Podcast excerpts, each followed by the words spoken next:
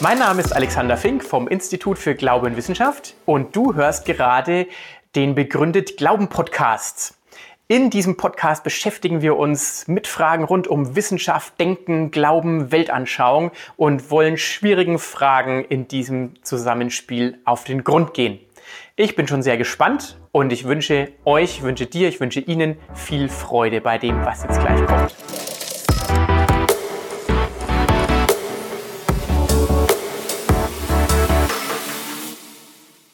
Guten Abend, sehr geehrte Damen und Herren. Ein Thema, was ich heute vorbereitet habe, was richtig heiß ist. Früher war es noch heißer, ein paar Jahre zurück waren alle Zeitungen voll, alle Magazine voll von der Thematik Evolution, Intelligent Design, Kreationismus, Schöpfung. Es ist schon ganz erstaunlich, wie auch dieses Thema heute immer noch sehr, sehr aktuell ist. Für manche meiner Kollegen, für manche Biologen ist schon die Formulierung dieses Themas anstößig. Evolution zwischen Wissenschaft und Weltanschauung, da wird manch einer sagen, das darf doch wohl nicht wahr sein. Evolution, das ist Naturwissenschaft. Das ist so klar wie nur irgendetwas. Das ist Naturwissenschaft und Weltanschauung, das ist was ganz anderes. Weltanschauung, ja, da geht's um so ein gefühlsmäßiges, äh, so eine gefühlsmäßige Sache, da geht's um Religion, da geht's um Gott, also da geht's um all die Dinge, die eigentlich keine wirkliche Substanz haben. Und Wissenschaft, Naturwissenschaft ist eine ganz andere Geschichte. Was soll denn das miteinander zu tun haben? Also der Titel ist ja schon mal daneben, würde so mancher sagen. Ich glaube aber, dass Naturwissenschaft und Weltanschauung mehr miteinander zu tun haben, als viele denken. Und es wird der erste Punkt in meinem Vortrag sein, dass ich Ihnen das deutlich mache, wie eng die Dinge eigentlich zusammenhängen. Und gerade im Schnittpunkt zwischen Naturwissenschaft und Weltanschauung ist Evolution. Ich werde Ihnen erklären, was ich damit meine. Das hat schon einen ganz einfachen Zusammenhang und der steht in meiner Person vor Ihnen. Ich bin einerseits Naturwissenschaftler, arbeite mit Krankheitserregern, mit Bakterien. Ich mache Naturwissenschaft seit über 30 Jahren mit vielen, vielen Mitarbeitern, also sowas, was man einen Vollblut-Naturwissenschaftler nennt. Naja, und, und, und auf der anderen Seite habe ich meine Bibel und glaube, was in meiner Bibel steht. Also zwei Dinge in einer Person vereinigt, das ist doch schon äh, erstaunlich, oder? Ich glaube aber gar nicht, dass ich eine Ausnahme bin. Ich glaube, dass das für jeden Naturwissenschaftler gilt. Dass in der Person des Naturwissenschaftlers die Wissenschaft einerseits und die Weltanschauung andererseits verankert ist. Und nun haben wir ja keine gespaltene Persönlichkeit. Das muss ja irgendwie miteinander wechselwirken. Das gehört ja zusammen. Und um diese Frage soll es heute gehen. Da geht es natürlich sofort auch um die Grenzen. Wo sind denn die Grenzen der Naturwissenschaft? Wo sind die Grenzen der Weltanschauung? Und wo ist die Interaktion? Wo geht es zusammen und wo gibt es vielleicht auch mal einen Zusammenstoß? Wo wird es richtig schwierig? Auch darüber will ich heute Abend reden. Mein Vortrag hat vier Teile. Ich werde zunächst mal Ihnen einiges erzählen über die Grenzen der Naturwissenschaft. Was können wir denn sagen als Naturwissenschaftler? Was können wir auf unserer Methodik sagen? Und dann will ich was sagen über die Grenzen naturwissenschaftlicher Erkenntnis ganz allgemein. Und Sie werden sehen, wir sind sehr begrenzt als Naturwissenschaftler. Und schließlich im ersten Teil ein paar Bemerkungen zur Thematik Evolution, Schöpfung, Weltanschauung und auch Ideologie, wenn man es noch weiter treibt und wertend sagt. Im zweiten Teil meines Vortrags geht es um Evolutionsbiologie als Wissenschaft. Evolutionsbiologie ist eine Wissenschaft, sie ist in vielen Teilen auch sogar eine Naturwissenschaft. Aber sie ist auch eine historisch arbeitende Wissenschaft, was in die Vergangenheit geht. Das macht uns auch Probleme. Auch darüber werde ich sprechen.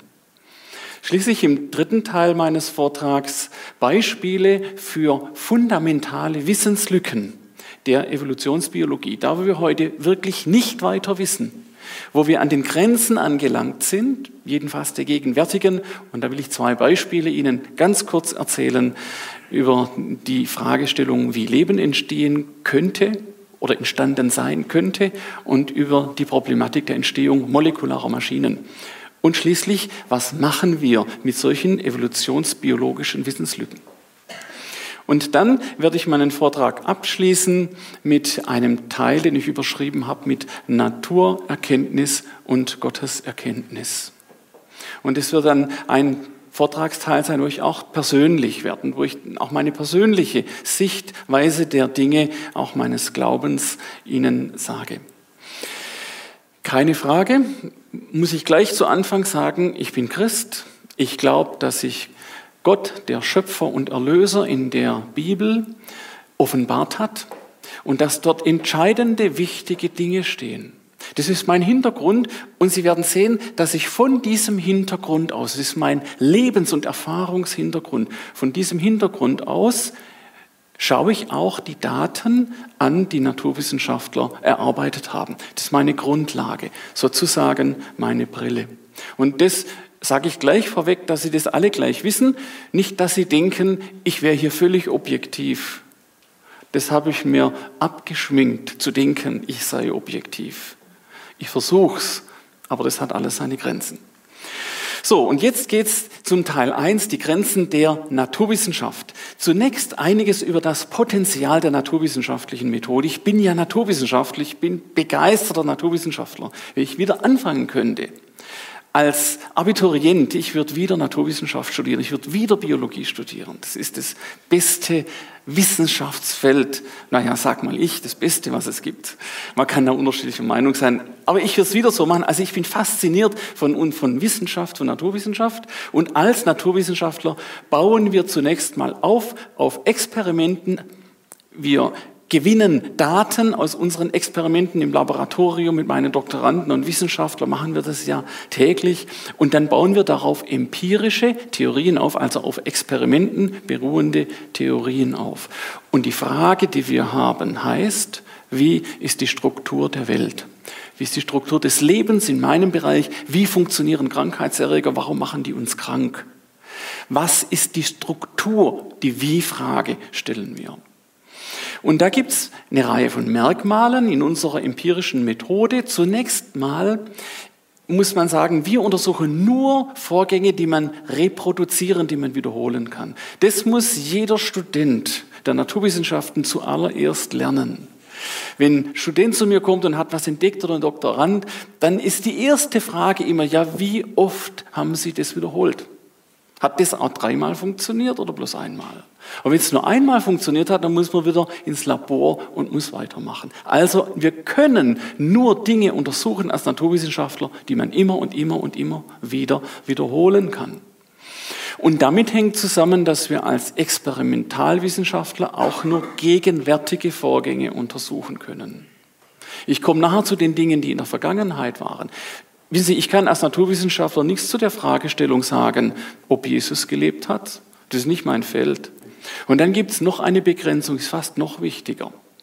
Die heißt, dass wir uns als Wissenschaftler beschränken auf die Suche nach natürlichen Ursachen. So ein Schlagwort heißt methodischer Atheismus. Wertfreier sagen wir Non-Interventionalismus.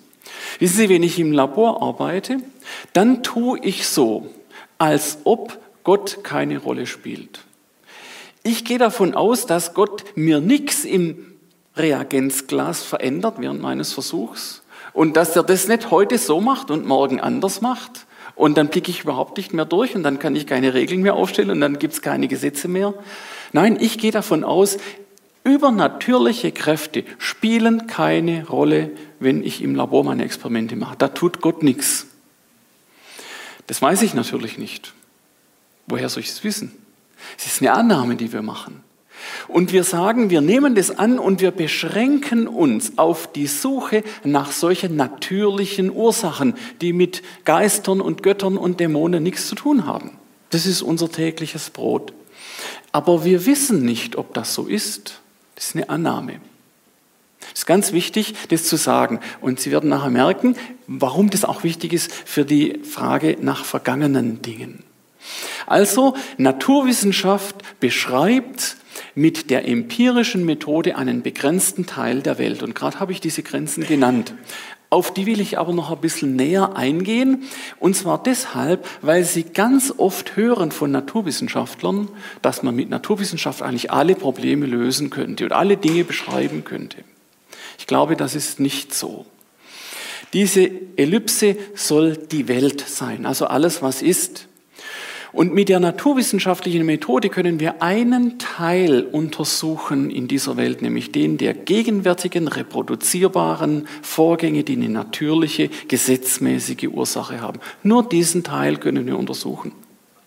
Und dann gibt es Dinge, die können wir nicht untersuchen, zum Beispiel singuläre Ereignisse.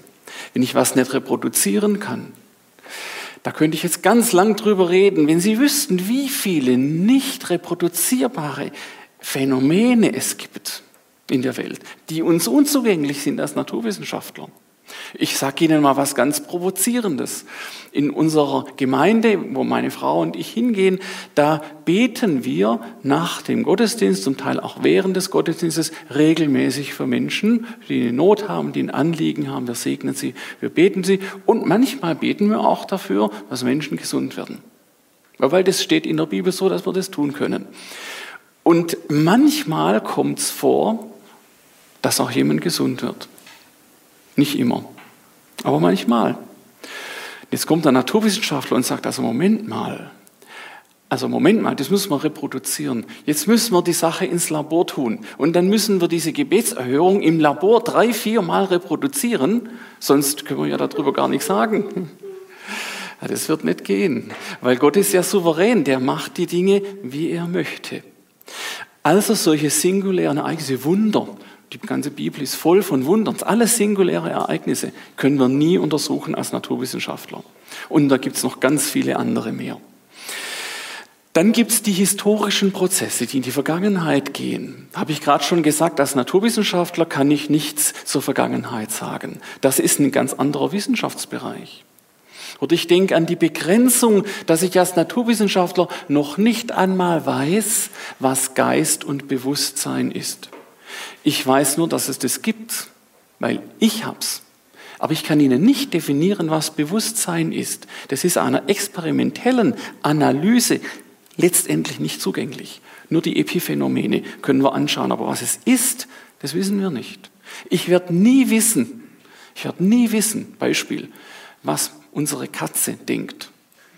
Die ist uns zugelaufen und vor einiger Zeit und dann hat meine Frau ihr was zu fressen gegeben und seither wohnt sie bei uns.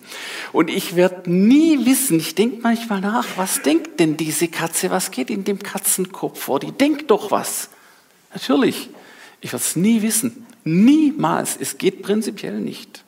Also das können wir als Naturwissenschaftler nicht untersuchen. Wir können auch nicht untersuchen, was schön ist und was hässlich ist. Der ganze Bereich der Ästhetik ist keine naturwissenschaftliche Kategorie, aber wir alle wissen, das gibt's und das ist wichtig. Wir wissen auch nicht, was gut und böse ist. Sie finden keine Naturwissenschaftler, der Ihnen sagen kann, was gut ist. Es ist keine naturwissenschaftliche Kategorie. Aber wir alle wissen, wie wichtig das ist. Es gehört zentral zu unserem Leben. Und natürlich können wir auch nicht sagen über Gott als Naturwissenschaftler. Den haben wir ja aus unserer Methode von vornherein ausgeschlossen, weil wir mit ihm können wir nichts anfangen. Der fügt sich nicht unseren experimentellen Randbedingungen. Das macht Gott nicht. Also wir wissen nichts über Gott und Gottes Erfahrung als Naturwissenschaftler. Sehen Sie, ich glaube, als begeisterter Vollblut-Naturwissenschaftler, der seit Jahren arbeitet in der Biologie, ich glaube, dass wir als Naturwissenschaftler nur einen kleinen Teil der Welt untersuchen können. Aber jetzt noch eine kurze Frage dazu. Was ist das eigentlich Weltanschauung, was ich so im Titel habe? Ich sage mal ganz einfach, nicht philosophisch, das ist die Art, wie ein Mensch die Welt anschaut und deutet. Und wir alle schauen ja die Welt an und deuten die Welt und wollen sie verstehen und wollen so eine Idee haben, was ist denn die Welt? Was ist es mit Gott und mit Mensch und mit allen diesen Fragen? Und da gibt es viele Dinge, die beeinflussen, wie wir die Welt anschauen. Natürlich unser Wissen, unsere Ausbildung, kulturelle Prägungen, soziale Erfahrungen, Wertesysteme, unsere psychogenetische Ausstattung, unsere Erfahrungen und Ängste, unsere seelischen Verletzungen, unsere religiöse Erziehung, unsere Wünsche, unsere Gotteserfahrungen und ich könnte weitermachen. All diese Dinge beeinflussen uns in der Art, wie wir die Welt anschauen. Sehen Sie, die Wissenschaft spielt da keine große Rolle. Die ist mit drin, aber die spielt keine große Rolle. Also Weltanschauung ist was ganz Kompliziertes und ganz Subjektives. Und jetzt noch kurz, was ist Evolution? Damit wir auch wissen, wovon ich jetzt rede im Einzelnen. Evolution heißt zunächst mal kosmische Evolution. Also die Entstehung des Universums, Urknall und alles, was danach kommt. Dann versteht man unter Evolution chemische Evolution, der Weg, der zum Leben geführt hat nach den gegenwärtigen Theorien und schließlich die biologische Evolution. Und wenn ich Evolution einfach so als Begriff sage, dann meine ich immer diese gesamte Anschauung, dieses gesamtes Theoriengebäude zur Entstehung von Welt, von Planeten und von Leben in einem sehr allgemeinen Sinne. Ich definiere nachher noch, was es im besonderen Sinne heißt. Evolution in diesem ganz umfassenden Sinn hat etwas zu tun mit Weltanschauung. Und das hat seinen Grund, dass das so ist. Denn alle Ursprungstheorien und Evolution insgesamt sind Ursprungstheorien. Alle Ursprungstheorien berühren existenzielle Menschheitsfragen. Fragen wie, warum gibt es nicht nichts? Warum gibt es überhaupt irgendetwas? Oder die Frage für uns natürlich besonders wichtig, was ist eigentlich der Mensch? Ist der Mensch, wie viele Biologen heute sagen, ist es nur ein Tier? Müssen wir deshalb den Gorillas und den Schimpansen Menschenrechte geben, wie vielfach diskutiert wird? Was ist denn der Mensch? Sind wir nur Zufallsprodukte irgendwie, zufällig ins Dasein gekommen? Oder ist der Mensch gewollt? Gibt es da einen Schöpfer, der sagt, ich will dich? Wer bin ich eigentlich im tiefsten und wozu bin ich denn da?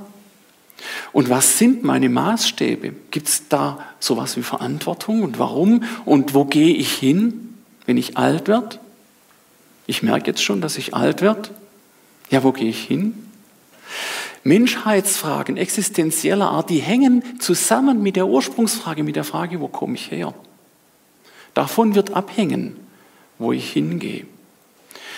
Und solche existenziellen Fragen, das zeigt uns die Erfahrung, die können mit Ängsten verbunden sein. Mit ganz tiefen Lebensängsten können die verbunden sein. Mit Glaubensängsten auch.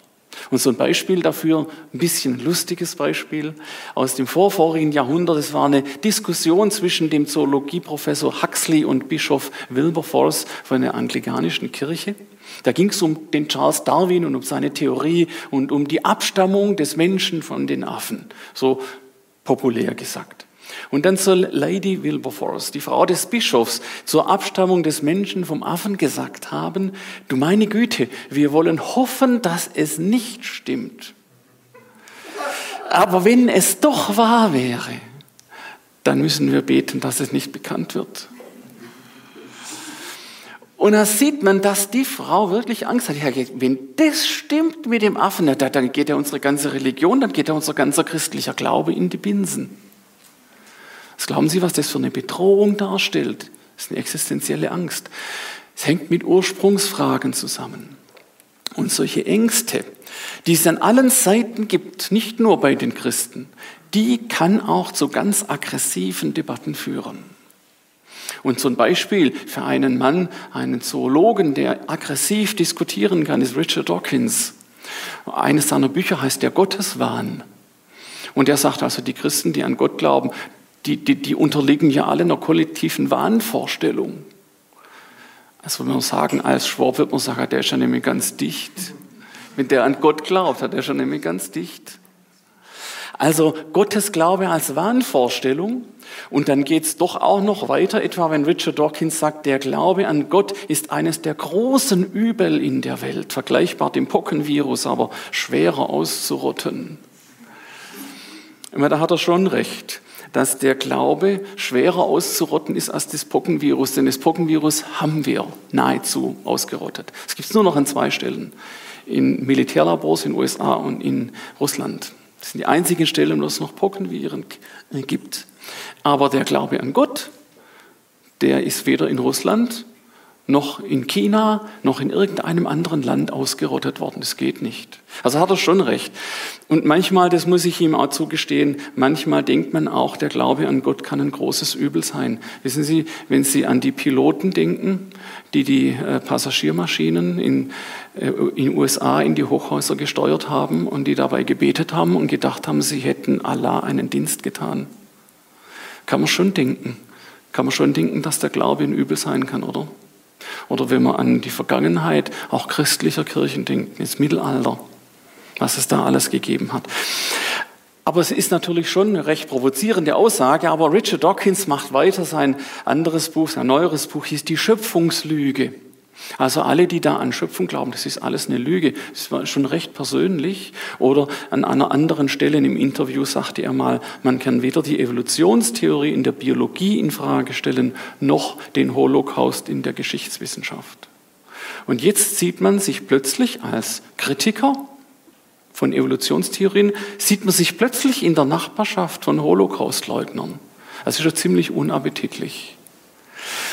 Das ist ganz spannend und ich fand persönlich ist ganz spannend. Das ist die eine Seite gewesen. Ich will jetzt nicht die Evolutionsbiologen da schlagen, sondern macht es ausgeglichen. Es gibt es auf der anderen Seite auch. Ich hatte mal eine Vortragsreise vor längerer Zeit in Finnland, Skandinavien und da ging es um Schöpfung, Evolution und einer meiner Zuhörer dort in Finnland, das war ein Künstler, Karikaturist, der hat mir dieses Bild geschenkt, was Sie hier sehen. Und vorne drauf auf dieser Sense steht Rassismus und Darwinismus. Und da sieht man da den Hitler-Karikatur und die Schädel. Merken Sie was? Das ist das gleiche in Grün, aber diesmal kommt es von einem Christen. Wo jetzt plötzlich alle, die Evolution vertreten, in die Ecke gestellt werden vom Nationalsozialismus.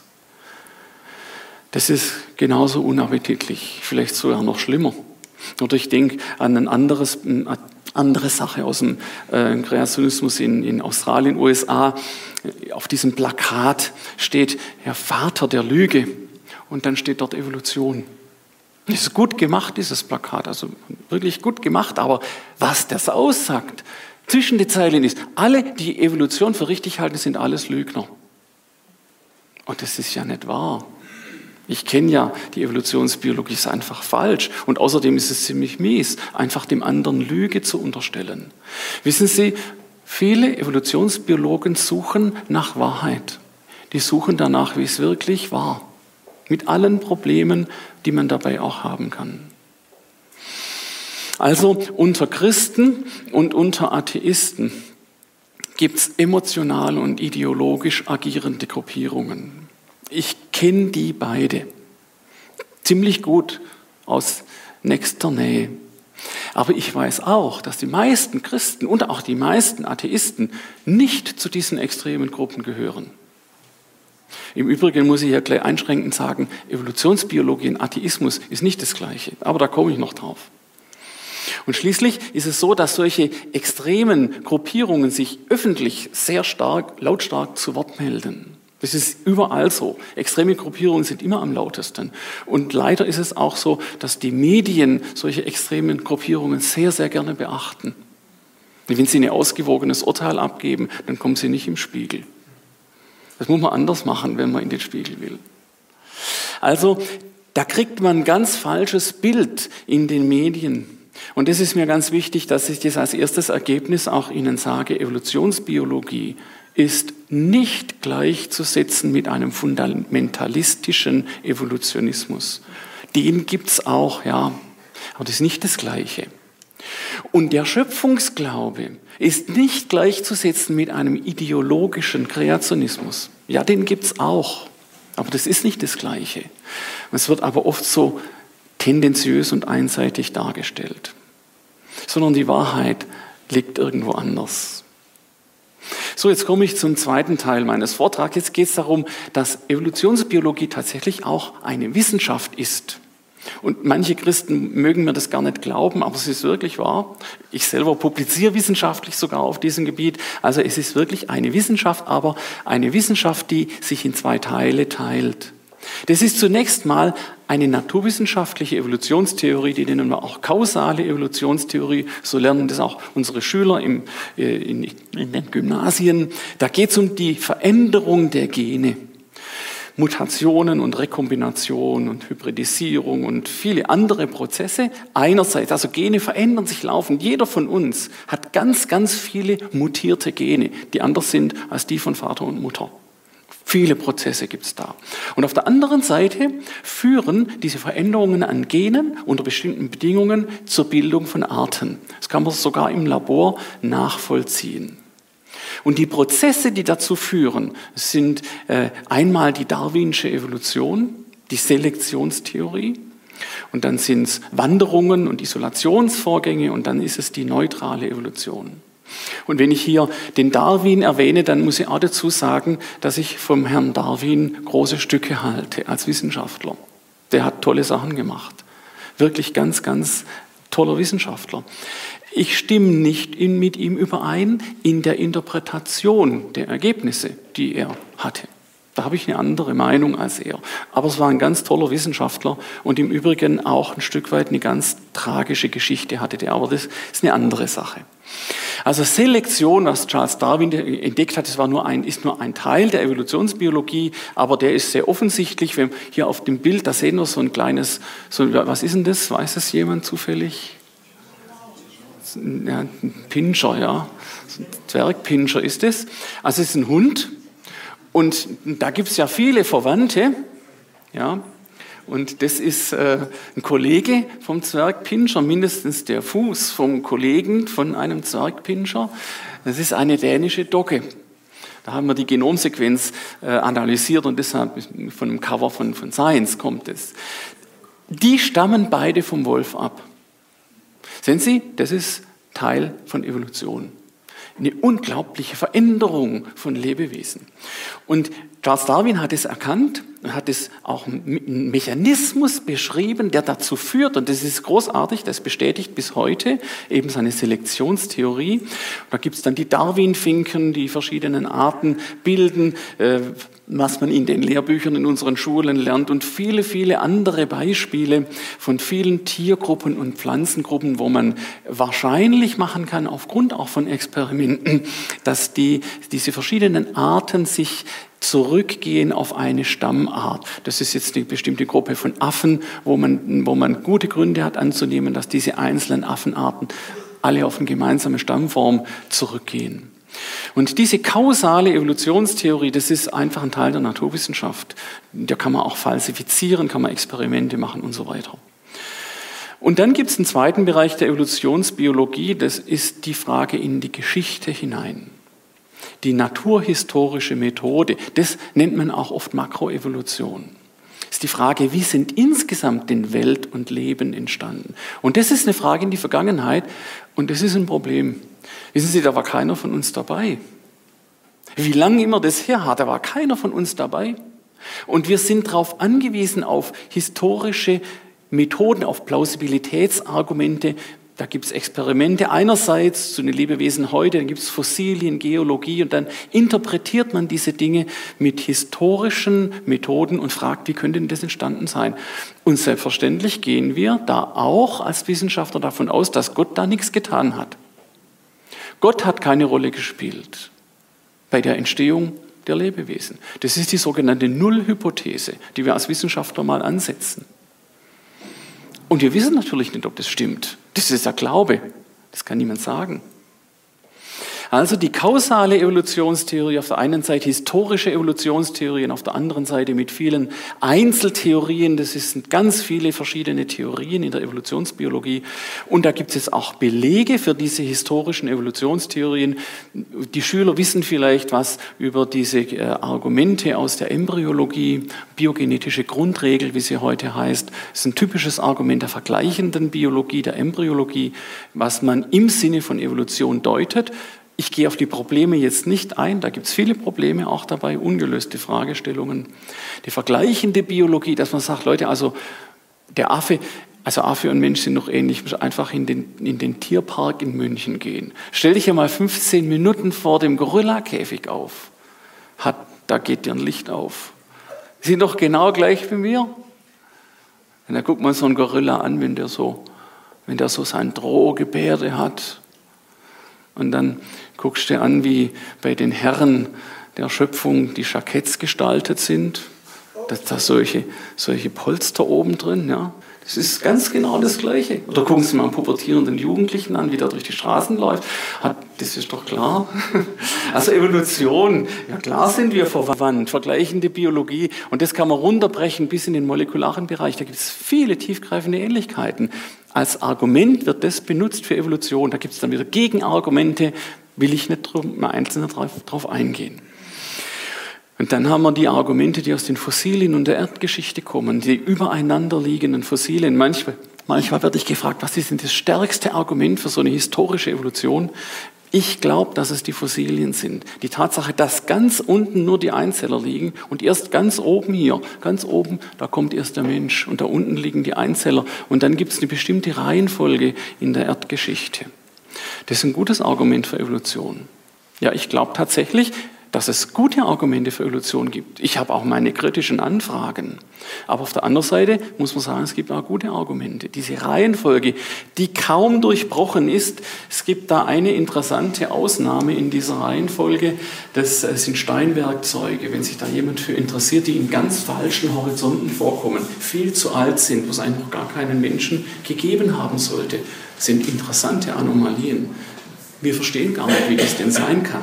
Also auch da gibt es kritische Fragen, auch zu der Fragestellung der Missing Links von Konvergenzen. Also da können wir jetzt ganz lang drüber reden, aber das geht sehr ins Detail. Ich will Ihnen nur sagen, da gibt es gute Argumente für einen Makroevolutionsprozess und es gibt auch Argumente, die man dagegen ins Feld führen kann. Kausale Evolutionstheorie, das ist die Gegenwart, da gibt es experimentelle Beweise historische Evolutionstheorie, das ist die Vergangenheit, da können wir nur Plausibilitäten abwägen. Vielleicht war es so, vielleicht war es nicht so. Häufig hört man, ja, es ist eine, was wir heute beobachten können, Mikroevolution, wenn man das ganz lang laufen lässt, Mikroevolution plus Zeit, dann gibt es schon Makroevolution. Dann kommen schon all diese neuen äh, Baupläne und neuen Strukturen raus. Ich glaube nicht, dass das so ist. Ich glaube, dass das zwei sehr unterschiedliche Prozesse sind, die man da postulieren muss. Und da will ich auch ein paar Worte noch dazu sagen im dritten Teil meines Vortrags.